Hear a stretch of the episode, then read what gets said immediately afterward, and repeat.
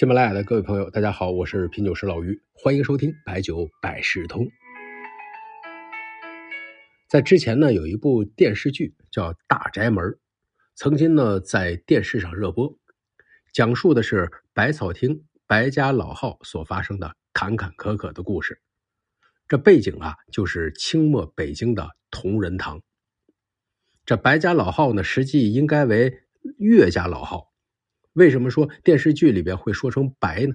原因是这个“岳”字的繁体啊，中间有一个“白”字打这儿来的。男主角白景琦啊，陈宝国老师饰演的，他的原型呢是岳家的第十二代传人岳达聪，字靖宇，哎，正是他改良的阿胶，并在济南创立了弘济堂。大宅门剧本写好之后啊，曾经征询过岳家后人的意见，但是岳家呢一开始还不同意拍摄，原因是家丑而不可外扬。后来呢，经过努力才同意搬上银幕。同仁堂是康熙八年成立，就是康熙擒鳌拜那年。同仁堂创始人岳显阳用几代人摇铃行医存下的家当开了这家同仁堂。康熙之后啊，是雍正。从雍正元年，同仁堂开始往宫里边供药，啊，也就是这一年，雍正呢把弘历的名字放到了乾清宫正大光明牌匾的后边，立了储君。同仁堂是经历了八代皇帝，前后两百多年，这里边呢有很多名药，包括安宫牛黄丸、牛黄清心丸、乌鸡白凤丸这些。一九五四年。同仁堂公私合营，一直也坚持古训。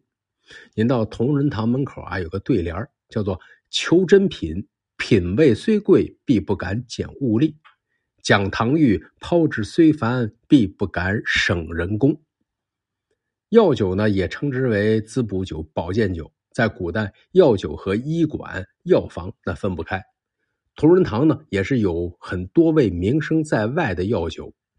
接下来两期呢，咱们说说这同仁堂的药酒。现代的同仁堂呢，是一九五七年公司合营后，在通州区果园成立的煮酒组。在一九五八年六月，因为规模不断的扩大，成立了药酒车间。可是到了文革的时候啊，同仁堂的牌子被砸。但那个时候呢，药酒的销量是非常的好，于是，在一九七一年，北京市药材公司成立了北京药材七厂。到了七十年代中期，它的药酒产量就达到了千吨规模。在一九七九年文革之后，中药七厂改名为了北京同仁堂药酒厂，在此传承的基础上，开发了系列的药酒。首先要说的就是名字如雷贯耳的虎骨酒。老虎啊，在中国古代这是威严霸气的象征，所以呢，《本草纲目》认为虎骨酒可以治痹颈痛，还能治邪气、杀鬼毒、治恶疮、鼠漏。咱们现在知道哈，虎骨酒是治疗风湿的效果特别好，也就是在现在啊，虎骨酒受追捧的原因。这老虎啊，原来在咱们国家很多啊，古代呢，很多地方有虎患，专门要行赏捉拿。据说一只三百斤的老虎可以出五十斤的虎骨，同仁堂的虎骨也是用白酒作为基酒进行炮制。在解放前，全国做虎骨酒的厂家很多，北方的同仁堂、乐仁堂、达仁堂，南方的九芝堂都以虎骨酒著称。当然，北方用的是东北虎，南方多用的是华南虎。但是后来大家也知道，为了生态的保护，一九九三年我国加入了。濒危野生动植物种国际贸易公约，从那以后，老虎这就不允许交易了。那不只是虎骨酒啊，连董酒这类的白酒，在一九九三年以后也少了很多动植物的材料。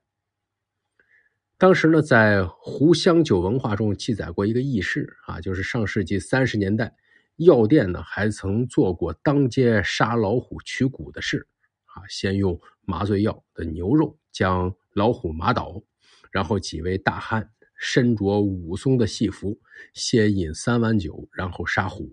啊，这个场面可能有点残忍，是不是跟现在取熊胆比较相似？